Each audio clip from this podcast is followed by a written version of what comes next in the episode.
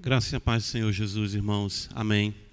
Graças a Deus pelo privilégio que o Senhor nos concede de mais uma vez adorarmos o seu santo nome, bendizermos aquele que é digno de toda adoração.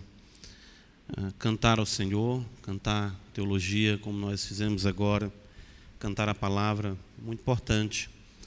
Uh, nós podemos expressar isso no canto congregacional exaltar aquele que vive para todos sempre. Então, hoje, mais ainda, façamos assim, em oração, no ouvir a palavra, suplicando que Deus seja bondoso e Ele venha ter prazer em nos abençoar essa noite, que eu sei que Ele tem, é assim que Ele se revela a nós. Então, que nós possamos ser ah, pródigos em pedir, né? ou seja, possamos pedir muito ao Senhor que Ele fale conosco em Sua palavra, que de fato nossos corações sejam confirmados em santidade para a glória e louvor do seu nome, irmãos. Que assim o Senhor nos ajude. Amém. Quero convidá-los a abrirem comigo suas Bíblias no livro do profeta Obadias. Nós iremos ler dessa feita do verso 1 ao verso 14, dando continuidade à nossa exposição. Porém, iremos nos deter nesta noite dos versos 10 até o verso de número 14. Essa porção da palavra de Deus qual o Senhor usou o seu servo, Obadias, para nos transmitir a sua palavra. Diz-nos assim a palavra do Senhor.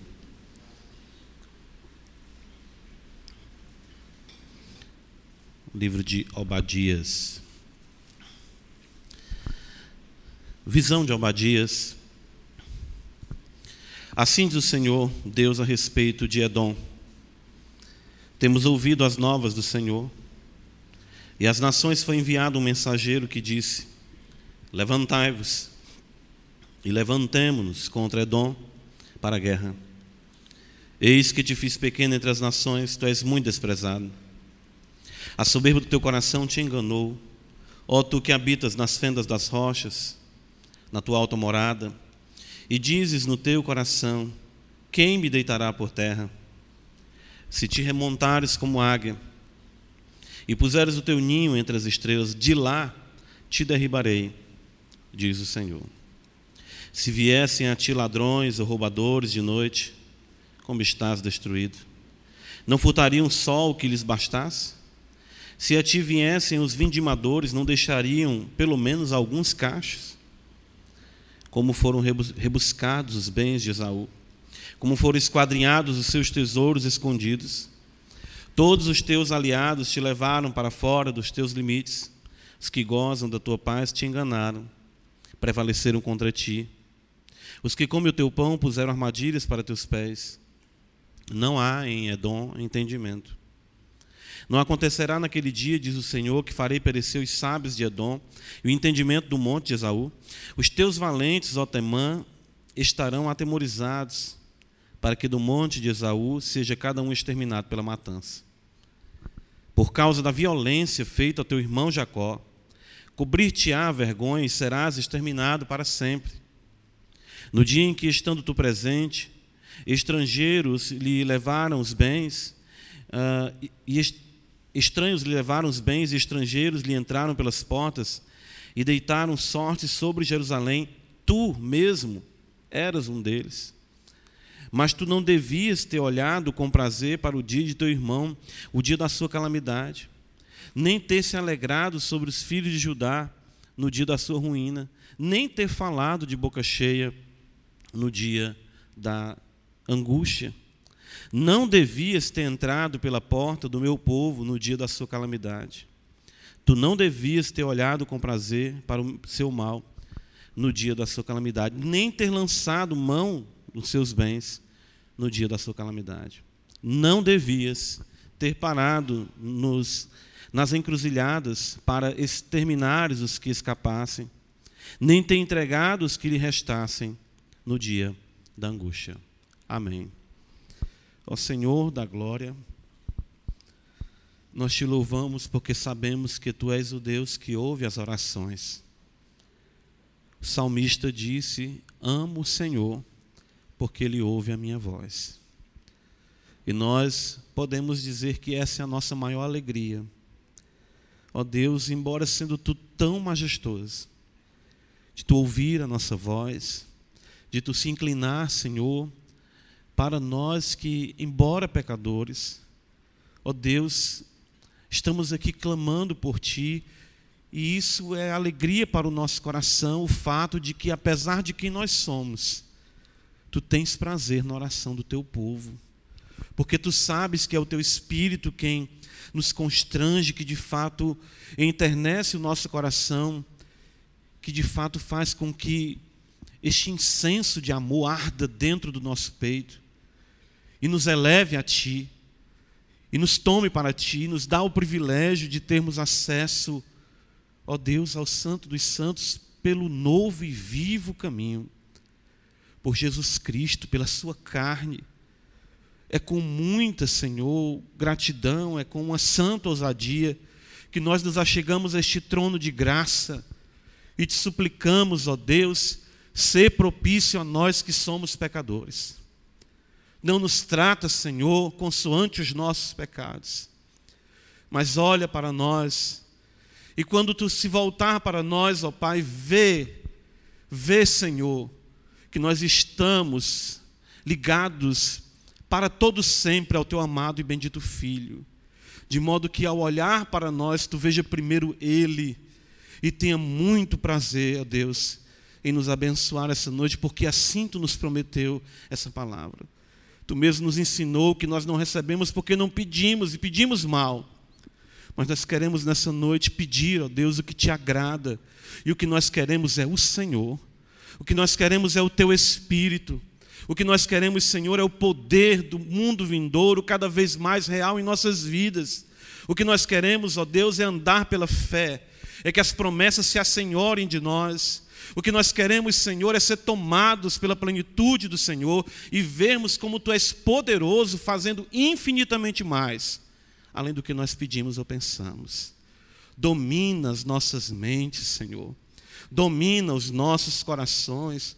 Ó oh Deus, toma-nos para Ti, ainda que haja essa sabotagem inerente em nosso coração de fugirmos de ti, tu és maior do que ela, tu és mais poderoso do que qualquer fuga e qualquer treva que ainda queira permanecer em nosso coração. Toma-nos para ti. Nós somos teus, nós somos propriedade tua, tu nos comprou e nós queremos andar nessa perspectiva e queremos dizer, ó Senhor, que tu nos prepare para o dia glorioso, o dia glorioso da tua vinda Ó oh Deus, se nós estivermos vivos, que privilégio será. Mas se não estivermos, nos prepara. Nos prepara para o dia da nossa morte, Senhor. Para que possamos morrer cheios do Teu Espírito, alegres no Senhor, firmes no Senhor e certos de que estar contigo é incomparavelmente melhor. Fortalece a Tua igreja Dá-nos, Senhor, essa perspectiva eterna, estampa a eternidade nos nossos olhos e nos livra deste mundo mal, nos livra de toda a artimanha de Satanás, nos livra da maldade que há em nosso coração. Vem, Senhor Jesus, e toma-nos para ti. É a nossa oração que fazemos a ti essa noite, crendo no poder do teu Espírito Santo, em Cristo Jesus, Senhor. Amém. Meus irmãos, em nosso último sermão, nós vimos o que acontece quando Deus julga um povo. Semana passada, então, nós estivemos aqui observando exatamente a maneira como Yahvé, o Deus Todo-Poderoso, nosso Deus e Pai, ele agiu para com os edomitas.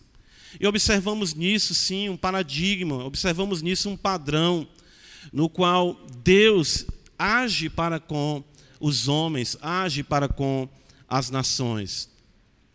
O próprio Senhor Jesus disse para nós, falando nos evangelhos, ah, não só uma vez, mas mencionou outras vezes, o fato de Sodoma e Gomorra, e ele disse para nós: lembrai-vos da mulher de Ló. Então Jesus pega exatamente esses contextos, essas realidades, vamos colocar assim, é, é, esses fatos que estão registrados na história, para nos trazer exatamente a percepção de como Deus age e de que Deus já manifestou o seu juízo muitas vezes sobre muitos homens e que isso é apenas uma amostra daquilo que haverá de a se concretizar na manifestação do Filho do Homem. Trouxemos isso para a nossa realidade, não é? ou seja, de que Deus continua julgando as nações antes que chegue o grande e glorioso dia do Senhor. E hoje eu quero observar com os irmãos aqui, à luz da Escritura, claro, seguindo o que o profeta Abadias está nos ensinando, é essa dinâmica de calamidade sobre o mundo, certo? Com o povo de Deus ainda aqui presente. Porque de fato o que nós observamos aqui do verso 10 ao versículo de número 14 é exatamente isso. Deus está falando para Israel acerca de Edom e está destacando o sofrimento que Israel teve também nesse contexto, embora, claro, nós saibamos que o sofrimento de Israel também procedendo do Senhor como disciplina para com o seu povo. Uh, o que nós temos que considerar ao ler esse texto é que os males que acometem os ímpios também nos acometem. Não é verdade? Então, quando nós falamos aqui no domingo passado de alguns desses juízos do Senhor, a maneira como Deus tocou nos Edomitas, até o ponto de exterminá-los, no versículo 10, o Senhor diz isso, que ele seria exterminado para sempre, ou seja, o povo de Edom. Nós observamos isso também nos acometendo em alguma medida e ficamos às vezes a nos questionar, não é? Será que eu estou sob juízo do Senhor também? Será que eu não estou desagradando o Senhor? E eu posso dizer que algumas vezes sim, nós nos encontramos sob o juízo, sob a disciplina do Senhor. Agora nós temos que entender isso, que é isso que o profeta quer que a nação de Israel compreenda, saber o propósito disso e como o mundo reage, como o mundo age diante do nosso sofrimento. Porque isso também é algo bem interessante que nós observamos o profeta destacar aqui uh, nessa passagem da Escritura que nós lemos. E como isso findará e no que redundará. Então os irmãos percebem que em poucos versículos existem muitas lições aqui, princípios importantes para nós como igreja do Senhor. Então nós poderíamos colocar da seguinte forma, observando essa dinâmica do sofrimento, essa dinâmica da calamidade, do caos, ah, da angústia, o profeta fala muito disso aqui. Nós poderíamos dizer afirmar o seguinte: que soberanamente Deus usa os ímpios e sua maldade como instrumentos de disciplina para o seu povo, visando a sua purificação. E em seguida, Deus punirá os ímpios com a tribulação com que eles nos atribulam. Ah, se nós observarmos aqui o profeta Obadias, ele destaca isso para nós. Ou seja, que Deus soberanamente está agindo aqui. Então, o que é que Deus está dizendo para Edom? Através do profeta Obadias e isso comunicando ao povo de Israel. Eu punirei Edom. Eu punirei Edom. Mas antes de eu punir Edom, nós vamos observar aqui, quem é punido é o povo de Israel. Então nós temos o povo de Edom aqui a, a, tendo prazer no sofrimento do povo de Israel. Quando o povo de Israel é açoitado, é assolado pela invasão ah, da Babilônia, ali por Nabucodonosor. E Deus está dizendo que depois, né, Deus haveria de julgar os edomitas. Mas se nós vamos observar aqui o fato, é que Deus já havia julgado os israelitas aqui, certo? Estava dizendo para o povo de Israel que Edom não ficaria impune. Então, nessa dinâmica de sofrimento, de nações se levantando contra nações, porque de fato o que nós vemos é a Babilônia se levanta contra a Israel. E os edomitas aproveitam o momento de fraqueza, o momento em que os israelitas estão realmente assolados pela, pela a, a, o juízo de Deus através da nação dos caldeus, e eles também agem covardemente contra o povo de Deus. E o Senhor diz que depois levantará a própria Babilônia, que é o que acontece em seguida, para destruir também os edomitas. Então veja comigo no versículo 10, vamos caminhar aqui um pouco por essa dinâmica e aprender para a nossa vida que essa é a mesma realidade a qual nós observamos hoje acontecendo em todo o mundo. No versículo 10, o Senhor fala assim: Por esta por causa da violência feita a teu irmão Jacó, cobrir-te-á a vergonha e serás exterminado para sempre. Veja, a razão pela qual Deus vai julgar os edomitas é por conta do que eles fizeram a Israel. Nós temos aqui a dinâmica da retribuição divina. Veja, o Senhor fala: é por causa disso. Eu vou punir os pecados de Edom por conta da violência feita contra Jacó todos os homens, e é isso importante que nós compreendamos que o profeta destaca aqui para nós: toda a terra, todos os povos estão sob essa dinâmica é algo que nós esquecemos, é algo que nós perdemos de vista. Nós começamos muito a atribuir a, a, a questão, vamos dizer assim, dos males que assolam a sociedade, a, de terremotos, de guerras, de fome, de peste, de doença, da própria moralidade cada vez mais escassa, de tudo que nós observamos à nossa volta, como fenômenos da natureza, como fenômenos sociais, como fenômenos exatamente que são frutos de alguma realidade cultural, nós perdemos de vista o fato de que Deus, nessa dinâmica soberana, ele vai julgando os homens e vai fazendo com que a retribuição divina se concretize sobre a vida de todos os moradores que estão sobre a terra. Ah, isso é interessante porque eu me lembro que cresci pensando nisso. Né? às vezes a gente percebe a nossa mente quando na infância, eu me lembro da minha mente na infância, quando ímpio, né, quando ainda não conhecia o Senhor, mas me atemorizava o fato do juízo de Deus.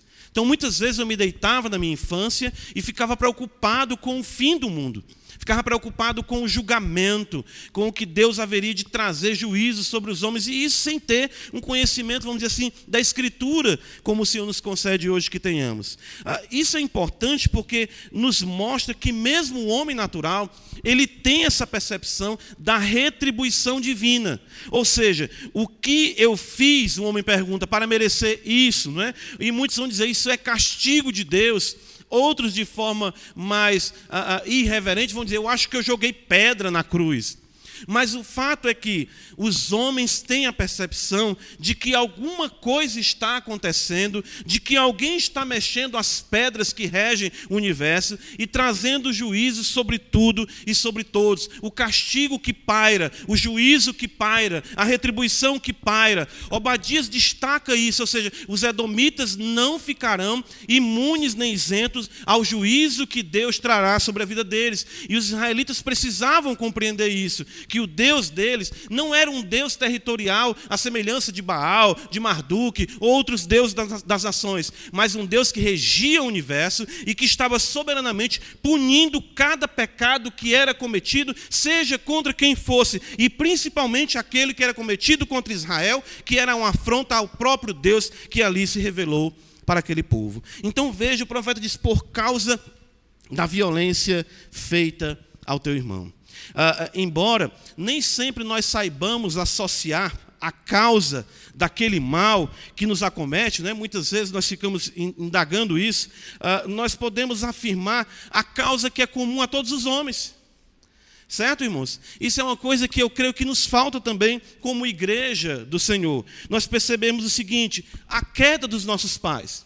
Maldições foram estabelecidas ali que não foram revogadas e que só serão revogadas plenamente na vinda de nosso Senhor Jesus Cristo.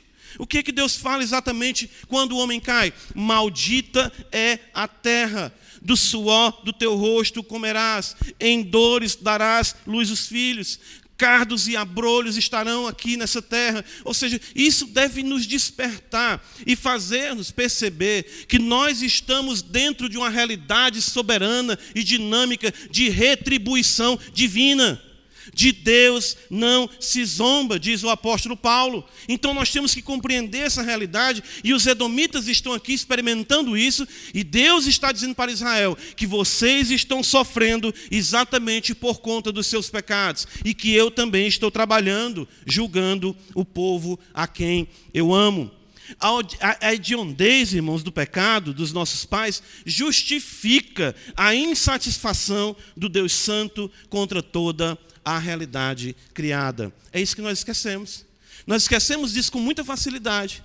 do fato de Adão e Eva, do fato de nossos pais terem pecado grandemente com o Senhor. Livro de Lamentações de Jeremias, uh, um versículo bem conhecido, mas abra para que leiamos a Escritura, porque a Escritura é quem interpreta a própria Escritura.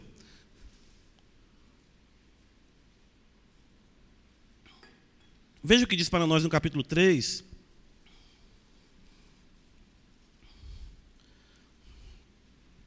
Vamos ir a partir do verso 34. Olha o que nos diz a palavra do Senhor: pisar debaixo dos pés a todos os presos da terra, perverter o direito do, do homem perante o Altíssimo, subverter ao homem no seu pleito, não veria o Senhor? Quem é aquele que diz e assim acontece quando o Senhor o não mande? O que é que acontece nessa terra, mesmo das coisas ruins, é isso que o profeta está dizendo, a perversão do direito, as pessoas serem pisadas. E aqui o livro de Lamentações é um livro escrito no contexto da calamidade de Jerusalém. Jeremias está vendo a cidade destruída e ele lamenta o que está acontecendo. E ele diz assim: ah, Assim acontece quando. Quem é aquele que diz assim acontece quando o Senhor não mande? E ele diz ainda no verso 39: Acaso não procede do Altíssimo tanto mal como bem? Percebam isso. Nós temos que compreender essa realidade de que os males que nos acometem, embora nós não venhamos às vezes identificar uma causa, né? dizer assim, puxa, eu estou sofrendo isso por isso, mas todos nós temos uma causa em comum. Nós somos caídos, graças a Deus agora restaurados da ima a imagem de Cristo, porém estamos numa terra que recebeu o juízo de Deus como maldita, dores, enfermidades, decepções, frustrações irão pairar sobre nossa vida pelo fato de sermos pecadores. E ainda mais os pecados que cada um cometerá na sua individualidade serão sim punidos pelo Senhor. Gálatas 6, eu acabei de citar, o apóstolo Paulo nos diz assim: abre comigo a escritura. No versículo de número uh, ah, 7, o apóstolo vai nos dizer o seguinte. Gálatas capítulo 6, versículo de número 7, ele diz para nós: Não vos enganeis, de Deus não se zomba, mas aquilo que o homem semear, isso também ceifará. No que concerne aos edomitas, nós podemos observar uma causa próxima revelada pela palavra de Deus. Edom estava sendo punido por isso. Né? Nós temos um juízo específico em uma causa específica, a violência feita contra o povo de Deus, contra Jacó. E aqui nos traz o princípio, como nós já destacamos, de que Deus soberanamente julga todos os homens e a sua retribuição, a sua dinâmica de retribuição, ela está ativa. Não é à toa que o apóstolo Paulo diz em Romanos capítulo 1 que a ira de Deus se revela do céu contra toda a impiedade. Nenhuma impiedade fica isenta exatamente da ira do nosso Deus. Volta comigo para Obadias. O profeta ainda nos mostra mais o seguinte: o juízo sobre Jacó certo? Nós vemos aqui o juízo sobre Edom, mas na sequência nós vemos o juízo sobre Jacó. E esse juízo sobre Jacó visa a sua purificação. Veja só, versículo número 10, o Senhor fala o seguinte: Por causa da violência feita a teu irmão Jacó, cobrir-te-á a vergonha e serás exterminado para sempre. Deus julga o ímpio visando o seu extermínio. Ok, irmãos? Entenda isso, assim como nós somos santificados até que alcancemos a glória, não é isso? Provérbios 4, 18 diz que a vereda do justo é como a luz da aurora, que vai brilhando mais e mais até ser dia perfeito. O contrário também é verdade.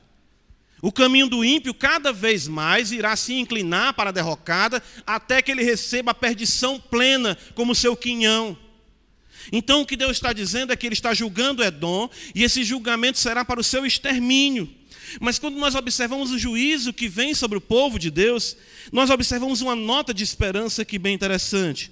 Veja só aqui no versículo de número 13 do profeta Obadias, ele diz: Não devias ter entrado pela porta do meu povo.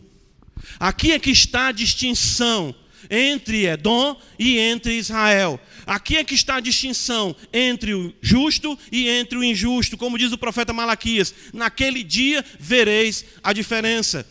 Israelitas foram punidos, foram mortos, foram exatamente execrados. Os edomitas também o serão, mas a diferença é que vocês estão observando algo que está acontecendo, ou seja, eu estou tratando com o meu povo, e o meu povo eu não exterminarei.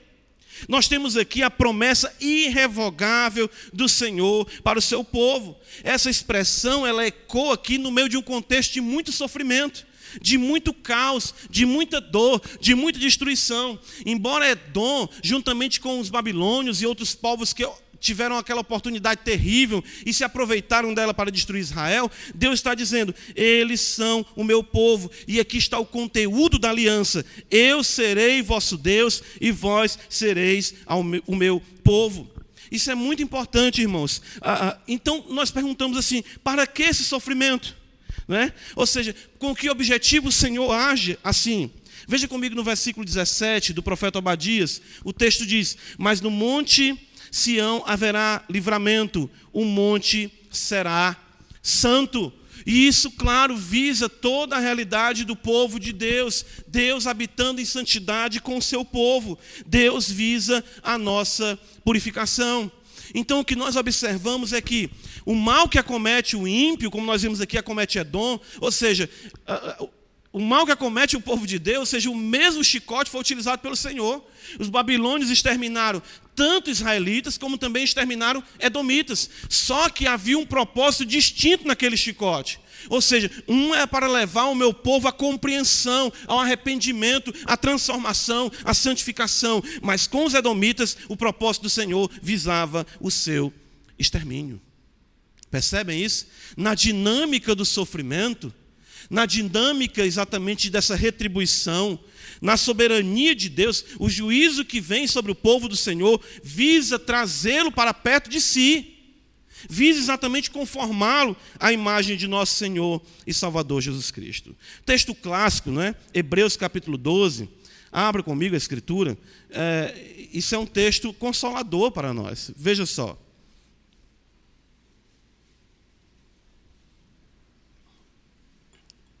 Hebreus capítulo 12, versículo 4 em diante, a Escritura nos diz assim: Ora, na vossa luta contra o pecado ainda não tendes resistido até o sangue. Ou seja, nós temos que lutar contra o pecado até sangrar, né? se for esse o propósito do Senhor. Ou seja, uh, selarmos a nossa fé com a nossa morte. E estáis esquecidos da exortação que, como a filhos, decorre convosco? Discorre convosco? Filho meu, não menospreze a correção que vem do Senhor, nem desmais quando por ele és reprovado, porque o Senhor corrige a quem ama e açoita a todo filho a quem recebe.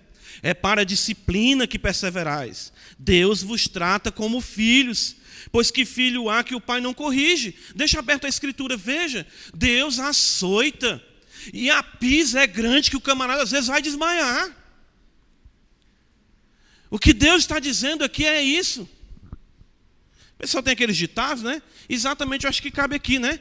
Que o chicote que bate em Chico bate também em Francisco. Ou seja, o mal que acomete é aquela história de que a grama do meu vizinho é mais verde, isso não existe. Isso é aparente, isso é ilusório.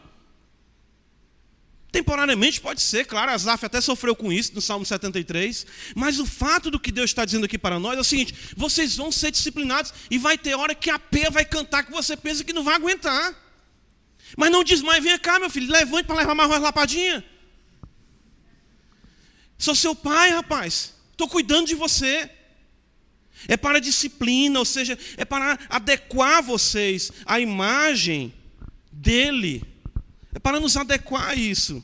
Ele diz: Mas se estáis sem correção, de que todos se têm tornado participantes, não há exceção, todos.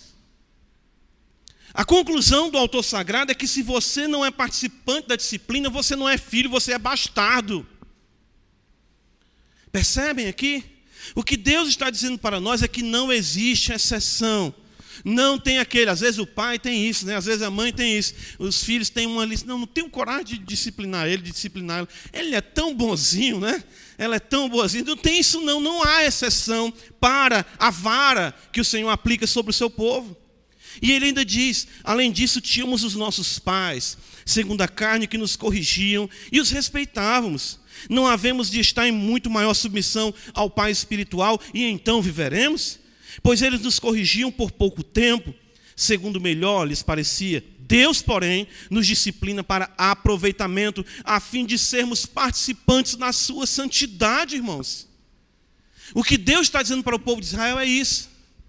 Eu sei que o que vocês passaram não é algo agradável, e que vocês vão ter diante de vocês, conforme o profeta Jeremias estabeleceu, pela boca do Senhor, 70 anos de exílio. Mas entendam isso. Vocês são o meu povo. Diferente dos edomitas que eu destruirei e serão exterminados, vocês permanecerão para sempre. Veja o que privilégio nós temos. Quer dizer, não existe nenhum sofrimento, não existe nenhuma dor, não existe nenhuma escassez, nenhuma perseguição, afronta que seja capaz de nos destruir. Daí nós podemos dizer, em Cristo nós somos indestrutíveis. Já pensou que privilégio? Fica só o farelo, mas é levantado em glória pelo poder de nosso Senhor e Salvador Jesus Cristo. É isso, irmãos. Profeta aqui nessa expressão, é, é, ele realmente nos consola. E ainda diz o autor aos Hebreus: toda disciplina. É, eu gosto porque Deus é franco, né? Toda disciplina com efeito no momento não, pare, não parece ser motivo de alegria. Deus não disse a você, vai ser bom, vai ser legal. Não, vai doer. No momento, eu não quero que você apanhe igual coisa boa, manda mais, Senhor. Não. Né? Eu conheci gente que tinha essa conversa. Manda mais, Jesus. Eu não tenho medo desse negócio. Não. Manda mais? Que conversa é essa? Claro, a gente tem que chorar, sentir, sofrer. E Deus sabe disso. Ele fala para nós: não produz alegria. Ah, no momento é tristeza, mas depois esse depois aqui é maravilhoso, entretanto, produz fruto pacífico aos que têm sido por, por ela exercitados, fruto de justiça. Irmãos, o açoite divino, ele nos livra das paixões do mundo e do juízo que inevitavelmente virá sobre toda a terra. Abre 1 Coríntios 11, veja, o apóstolo Paulo diz para nós, numa passagem bem interessante, 1 Coríntios 11, texto que é bem conhecido, né? Na ceia do Senhor, na instrução. Paulo vai dizer isso para nós no versículo 31. Olha só. 1 Coríntios capítulo 11. Porque se nos julgássemos a nós mesmos, não seríamos julgados. Mas quando julgados, somos disciplinados pelo Senhor, para não sermos o quê? Condenados com o mundo, percebe? A vara do Senhor vai trabalhando em nós para nós não sermos condenados, diferentemente da vara que atingiu os edomitas, foi para a sua condenação. Nós temos aqui, irmãos, um imenso consolo, né?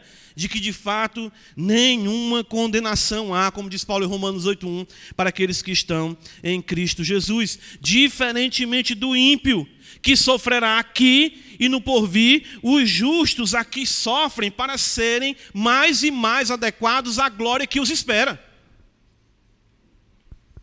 Essa é a nossa alegria. Ou seja, nós estamos caminhando debaixo dessa soberana perspectiva, ou seja, de que nós estamos sendo preparados para a glória que há de ser revelada. É, Pedro fala isso para nós nessa primeira epístola. Ele diz que, ah, embora necessário, por um pouco período, por um breve período, ele fala de tempo, sejais contristados por muitas provações, mas vocês são o meu povo. Volta comigo, profeta Obadias, né? Ah, eu quero agora observar com os irmãos, a partir do versículo 11, o quanto essa descrição ela é dolorosa. E aí nós vamos entrar mais um pouco ainda, vamos dizer assim, ah, nos detalhes do chicote. Não é? Olha só, versículo 11, profeta Obadias, volta comigo, ele diz assim: No dia em que, estando tu presente, estranhos lhe levaram os bens, E estrangeiros lhe entraram pelas portas e deitaram sorte sobre Jerusalém. Tu mesmo era um deles, falando acerca de Edom e do que estava acontecendo com o povo de Deus. Mas tu não devias ter olhado com prazer para o dia do teu irmão, o dia da sua calamidade. Vê essas expressões, né? Ah, nem ter se alegrado sobre os filhos de Judá no dia da sua ruína, nem ter falado de boca cheia no dia da angústia. Não devias ter entrado pela porta do meu povo no dia da sua calamidade Tu não devia ter olhado com prazer para o seu mal no dia da sua calamidade, nem ter lançado mão dos seus bens no dia da sua calamidade. Não devias ter parado nas encruzilhadas para exterminar os que escapassem, nem ter entregado os que lhe restassem no dia da angústia. Essa expressão, o dia, no dia, ela acontece, se você observar, pelo menos aqui na versão revista atualizada, pelo menos nove vezes, mas no texto hebraico ela aparece dez vezes. Não é à toa isso. Pode observar, se torna repetir o dia, no dia da calamidade, o dia da angústia, o dia da ruína, o dia do teu irmão, o dia, o dia.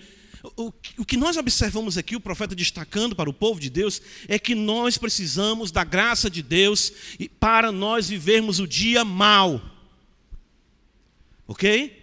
Percebam, havia um dia determinado para os judeus que seria um dia sem igual um dia de sofrimento. Os judeus haveriam de experimentar o pior dia de suas vidas. É isso que o texto mostra para nós. E de fato eles já haviam experimentado. Não é? Ah, desde que eles haviam se estabelecido na terra, era para eles algo inimaginável, inadmissível, que como povo do Senhor eles passassem por isso. Por exemplo, vamos pensar, a cidade cercada, as pessoas exatamente comendo seus próprios filhos, pegando, a fome era tamanha, que até mesmo se comia esterco de pombas, de aves, se negociava valor, por um valor altíssimo a cabeça de um jumento para se comer.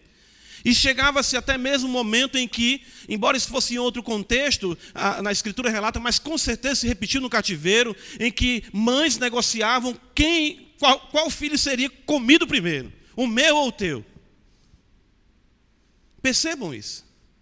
Esse contexto de fome, de angústia, esse contexto de sede, a cidade, o povo não tinha como buscar água, o povo não tinha exatamente como buscar alimento, a escassez. E quando pensamos na, no adentrar das tropas de Nabucodonosor, o sangue, a carnificina, mulheres que estavam grávidas foram fendidas de fato com a espada, crianças mortas no ventre de suas mães, velhos, crianças, mulheres, moças estupradas, uma realidade que nós não conseguimos nem imaginar. E Deus está dizendo para o seu povo, né, exatamente isso, que esse dia era algo determinado por Ele. Era realmente algo que veio da parte do Senhor sobre o seu povo. E aqui tem um princípio muito importante para nós: que nós precisamos da graça de Deus para enfrentarmos o dia mal. Veja, no versículo 11, o profeta fala para nós, no versículo 11 ele diz: No dia em que estava presente, tu estando presente, os estrangeiros levaram os bens. No versículo 13 também, o profeta fala isso. No finalzinho ele diz: Nem ter lançado mão dos seus bens. O dia mau pode ser o dia em que Deus tirará os nossos bens. Deus está falando para o povo, exatamente Israel, e falando para nós, claro. O dia da calamidade, o dia mau, pode acometer os nossos bens. Tudo que construímos, tudo que trabalhamos, ah, enfim, seja o que for que, que eh, você possa imaginar. Nós pensamos nas catástrofes que acontecem nós ficamos assim, acabou-se tudo. Tudo que nós temos que pensamos que tem tanta estabilidade, mas de fato é tão efêmero, pode não estar lá de dedos, num, enfim, numa forte chuva, enfim, num terremoto, enfim, num incêndio, sei lá, numa crise financeira que assola o país. Todos nós podemos ir à bancarrota, podemos ficar sem nada. É algo que nós devemos exatamente pensar e ter cuidado com isso. Jesus sempre nos advertiu. Ele diz: Onde está o teu tesouro, estará o teu coração. Tenha cuidado, o dia mal pode chegar a acontecer aí. Deus pode nos julgar assim. Ele julgou os israelitas dessa forma. E não somente isso, veja que no versículo número 12, no finalzinho do versículo 12, ele fala no dia da angústia. E ainda no versículo 14 ele repete isso no finalzinho, no dia da angústia. Deus pode nos trazer a calamidade na qual ele venha trazer perturbação à nossa alma, angústia, por tudo que o povo sofria. Certo, irmãos? Os puritanos, eles. Estava lendo isso uh, hoje mesmo, no livro Fé, Esperança e Amor, um lançamento da editora Monergismo. Uh, e tratando dessa realidade, de fato, confundi agora, perdão, foi o livro do Lloyd Jones que eu estava lendo. E ele fala de que uma das marcas né, da filiação divina é que nós experimentamos o fato da deserção. Ele diz que os puritanos trabalhavam com isso. E nós vemos isso no salmista, né? O salmista diz: Onde estás, Senhor? Porque, ah, Senhor, eu te busco. Ah, porque tu não falas comigo? Porque tu não alegra o meu coração? Porque tu não estás agindo mais em mim? Onde está aquela alegria? Onde está aquele gozo? Onde está o prazer de ir à tua casa? Exatamente, ah, Lloyd Jones, eu achei muito belo, é no livro dele Nascidos de Deus. Ele destaca que isso é uma evidência da ausência do que já se teve, como marca de que você é filho de Deus. Deus nos disciplina assim também. O dia mal pode chegar a nós nesse contexto, no qual o céu parecerá de chumbo, no qual a Bíblia parecerá fechada, no qual a angústia tomará conta de nós, nada alegrará o nosso coração, tudo ficará sem gosto, tudo ficará sem sentido, sem razão. Mas nós temos que lembrar, como já disse, eu sei que o meu redentor vive, eu já experimentei, eu sei que ele é real, eu sei que ele é verdadeiro, isso vai passar e ele me tomará nos seus braços novamente. É isso que deve exatamente consolar o nosso coração como sendo povo de Deus. Mas o dia mal existe. E ele pode nos tocar também nesse contexto de angústia.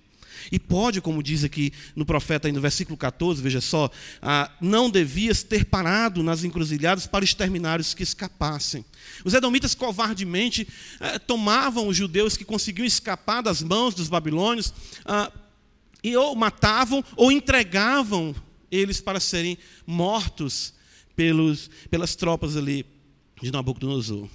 Então a calamidade pode vir também sobre a nossa vida.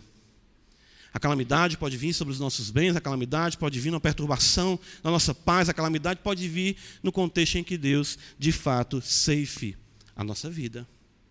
Nós não podemos ignorar isso. A Escritura sempre foi clara quanto a isso. Ah, deixa eu mostrar para vocês alguns textos aqui. Vem comigo Mateus capítulo 6. O Senhor Jesus, ele, ele nos ensinou quanto a isso. Né? Mateus capítulo 6, tratando da ansiosa solicitude pela vida, Jesus vai nos dizer exatamente o seguinte: olha só. Mateus capítulo 6.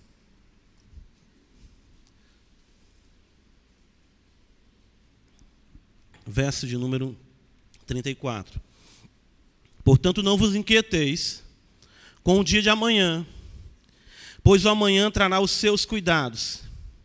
Basta ao seu dia o seu próprio mal. Então, os males de 12 de agosto são os males de 12 de agosto de 2018. Mas não se esqueça de uma coisa: os males de 13 de agosto de 2018 virão sobre todos nós que estamos aqui. Não existe um dia sobre essa terra depois da queda, o qual Deus possa dizer como fez a semelhança de cada fim de dia na sua criação, e viu Deus que era bom. Mas chegará o dia em que Cristo voltará, e Deus poderá dizer mais uma vez na sua criação recriada, o novo céu, a nova terra, que tudo é excelentemente bom. Mas até que esse dia chegue, existe mal para mim, para você, para todos nós que estamos aqui no dia 13, no dia 14, no dia 15, de 16, 17, 18, 19, 20 e assim por diante. O apóstolo Paulo, em Efésios capítulo 5, ele diz isso para nós também. Veja só. Efésios 5. Paulo nos ensina isso. Efésios 5, essa epístola maravilhosa, não é? Ele vai dizer para nós no verso número 16. Vamos ler a partir do versículo 15. Efésios 5, verso 15. Portanto, diz o apóstolo, Vede prudentemente como andais, não como nesses, nem como, ah, e sim como sábios, remindo o tempo, porque os dias são maus. Não se iluda com isso. Né?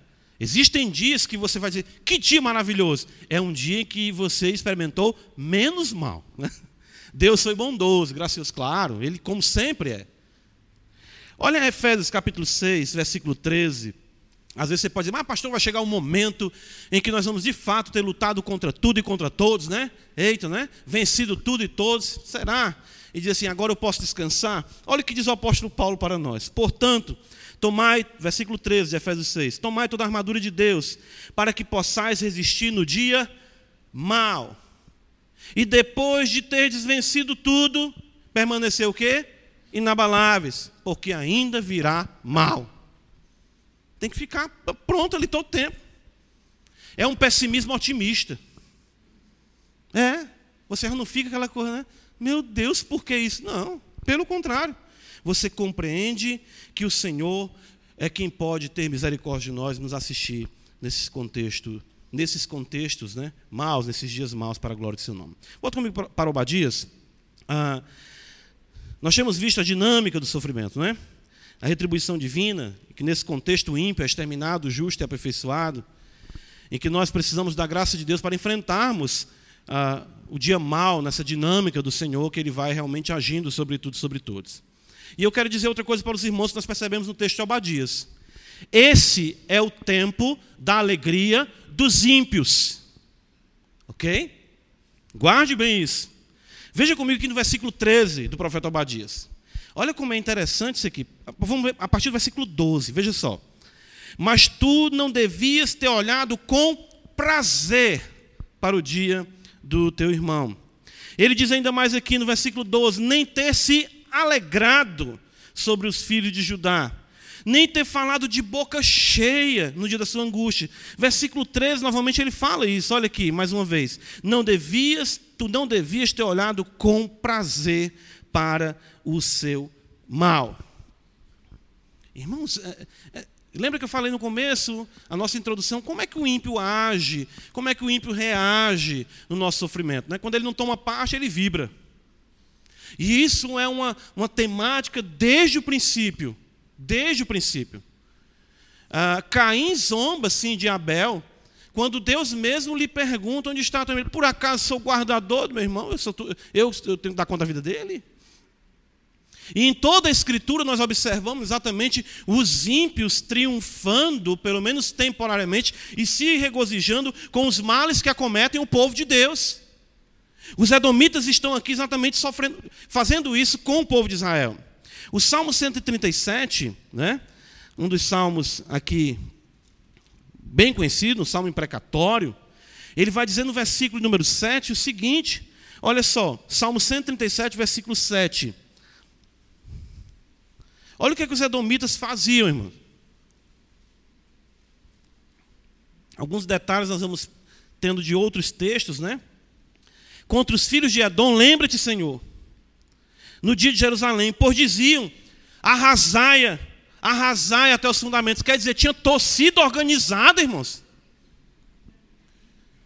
Torcida organizada para ver a desgraça do crente. Estavam lá o coro organizado, não sei se tinha os pompons, né? Mas estavam lá, arrasar, arrasar, arrasar. E ainda dizia como, não deixe sobrar nada. Irmãos, desse lado de cada eternidade, nós iremos presenciar muitas vezes o justo sofrendo e o ímpio se regozijando. É o que está aqui no profeta Obadias. É, é, é de uma insensibilidade tal os edomitas que ele, eles têm prazer, eles se alegram e a ideia de, de exatamente estar é, é, tá com a boca cheia e vendo sofrimento, sabe?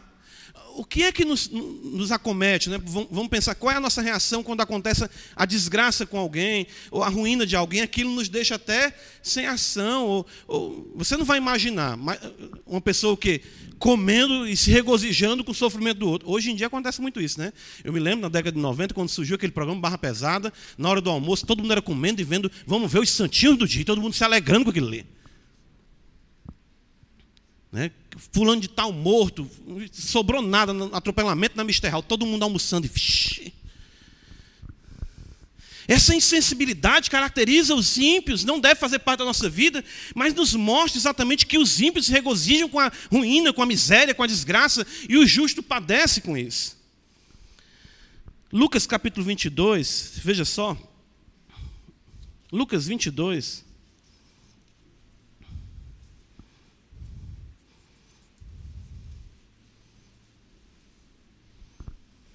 Jesus vai dizer algo muito importante aqui que a gente tem que considerar nesse contexto de alegria dos ímpios. Jesus fala assim para nós no verso 53: Diariamente, estando eu convosco no templo, não pusestes as mãos sobre mim. Esta, porém, é a vossa hora. Jesus fala. E o poder das trevas. Essa é a hora exatamente dos ímpios. Esse momento, Jesus falou ali do que ele estava sofrendo, e se o que, fizer, o que fizeram com a cabeça, irmãos, é o que exatamente fizeram com o corpo, decorrer da história, o que irão fazer conosco. Então Jesus está dizendo: essa é a vossa hora, esse é o poder das trevas, e é isso também que nós enfrentamos. Não é isso também que nós enfrentamos. Nunca a fé cristã ensinou que nós iríamos por meio da revolução, ou por meio de, de, de, nos insurgirmos a trazermos justiça, ou vindicarmos os males que são feitos contra nós ou contra a igreja. Não. Jesus falou: essa é a vossa hora, esse é o poder das trevas. Podem se regozijar, vocês vão colocar as mãos sobre mim, vão fazer sobre mim o que vocês quiserem. Outros textos bíblicos, o Senhor destaca exatamente esse momento de tristeza. Um pouco mais à frente, o Evangelho de João, capítulo 16. Abre comigo a escritura. João 16, versículo de número 20. Veja o que o Senhor fala, e aqui nós temos as palavras ah, finais do Senhor aos seus discípulos antes dele ser preso. Capítulo 17, vamos ter a sua oração, já o 18, momento dele falando com o Pai. Mas aqui é, é a última instrução.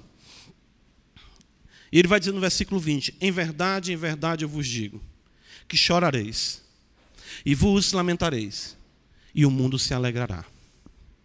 Vós ficareis tristes. Veja só. Mas a vossa tristeza se converterá em alegria. Ok? Olha agora no verso de número 22. Assim também agora, vós tendes tristeza, mas outra vez vos verei, o vosso coração se alegrará, e a vossa alegria ninguém poderá tirar. Essa é a hora da alegria efêmera, passageira, transitória, enfim, dos ímpios. Mas chegará um momento em que a nossa alegria, ela se concretizará e ninguém a poderá tirar. A nossa alegria tem dia para começar, mas não tem dia para acabar. A dos ímpios tem dia para começar e para acabar. A nossa não. Então é isso que Jesus está aqui dizendo para nós, e é isso que nós observamos o povo de Israel sofrendo, com os edomitas dizendo: arrasai, arrasai. Jesus mesmo na cruz, as pessoas passavam, zombavam dele, Jesus ali sofrendo, agonizando, passavam meneando a cabeça, né? olha aí. Jesus diz: Eli, ele está chamando por Elias, ainda ficava zombando. Vamos ver se Elias vem, chama Elias. Irmãos, os ímpios agem assim. E esse é o momento, como Jesus falou, essa é a hora, esse é o poder das trevas. Mas nós iremos ter alegria, e uma alegria que terá princípio, mas jamais findará. Vamos concluir. Volta comigo para Abadias. Ah, essa dinâmica soberana do Senhor, da retribuição. Deus extermina o ímpio, Deus santifica o crente, Deus nos prepara para o dia mau. Os ímpios zombam, mas eu gosto da nota exatamente de esperança. E numa expressão aqui até, não, talvez nem percebam muito, mas veja só. Volta comigo aqui. Obadias, versículo 12. Ele diz assim: Mas tu não devias ter olhado com prazer para o dia do teu irmão. Versículo 13: Não devias ter entrado né, pela porta do meu povo. Versículo de número 14 também: Não devias ele fala. Então, ah, isso aqui destaca, irmãos, para nós, Deus dizendo para os edomitas: você não devia ter feito isso. O, o que, é que nós observamos aqui? A ameaça, a vingança de Deus que não falha e não falhará. Percebem a beleza como o profeta constrói como Deus dá a ele esse oráculo, ou seja, ele percebe tudo isso, a maneira como Deus age, e que no final de tudo Deus será louvado. A impiedade será exatamente vindicada. Tu não devias ter feito isso. Ou seja, agindo de forma cruel, agindo de forma realmente insensível para com o meu povo, zombando, se alegrando. Vamos o cearês aqui, se Albadias fosse cearense. Destar, bichinho. Deixa estar, né? É. Então o que Deus está dizendo? Não devias ter feito isso. Não devias ter agido dessa forma, não. Espera aí. O que é seu está guardado. Versículo 18, Obadias vai nos dizer o seguinte: olha como isso aqui é interessante e vai nos levar para o profeta Malaquias. Então já prepara o gatilho para Malaquias. Versículo 18: A casa de Jacó será fogo, e a casa de José chama, e a casa de Esaú restolho. Aqueles incendiarão a este e o consumirão, e ninguém mais restará da casa de Esaú, porque o Senhor falou. Irmãos, o que nós observamos aqui você já pode comigo para Malaquias, que vai nos mostrar isso de forma ah, bem vívida e para alguns nem tão agradável de ouvir. É que nós seremos né, a própria combustão dos ímpios. Ah, isso é interessante. Lembra que no Salmo 1 tem essa linguagem que os ímpios são como uma palha né, como a, a moinha que o vento leva. Não permanecerão no juízo. Obadias está dizendo que nós seremos como um fogo que incendiará eles. E olha o profeta Malaquias, capítulo de número 4, ele vai dizer para nós assim, no versículo 3: Pisareis os perversos, porque se farão cinzas debaixo das plantas de vossos pés, naquele dia que preparei diz o Senhor dos Exércitos. Percebem? Ou seja, eles serão consumidos, a semelhança dos edomitas, exterminados.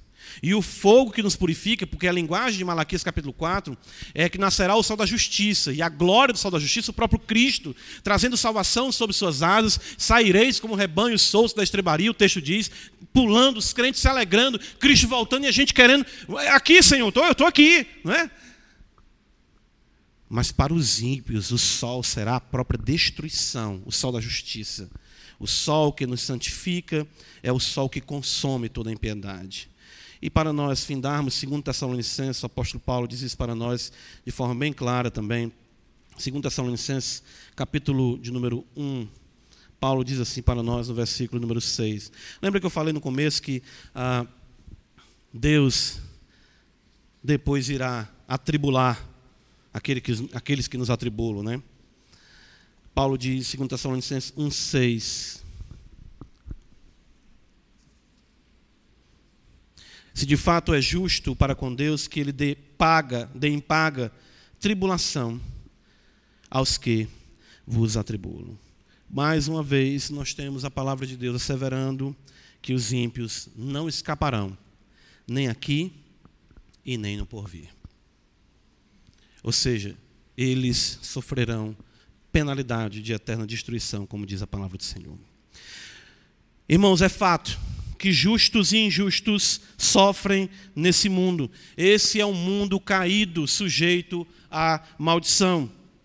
Nós não podemos ignorar isso. Então, isso é muito importante para nós, como crentes, entendermos que os males que nos acometem aqui, certo? São, na sua origem, não podemos negar, o juízo de Deus sobre a impiedade dos nossos pais, que deram ouvidos e assentimento à voz de Satanás. Porém, de Deus não se zomba.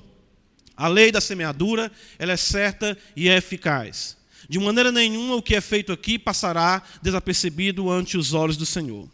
Nós louvamos a Deus porque Deus tomou sobre si a nossa condenação em seu Filho, nosso Senhor Jesus Cristo, de modo que esse sofrimento do qual nós somos participantes, embora muitas vezes semelhante ao que o mundo sofre, ele contribui para a nossa transformação e adequação à imagem de Cristo, à glória de Deus.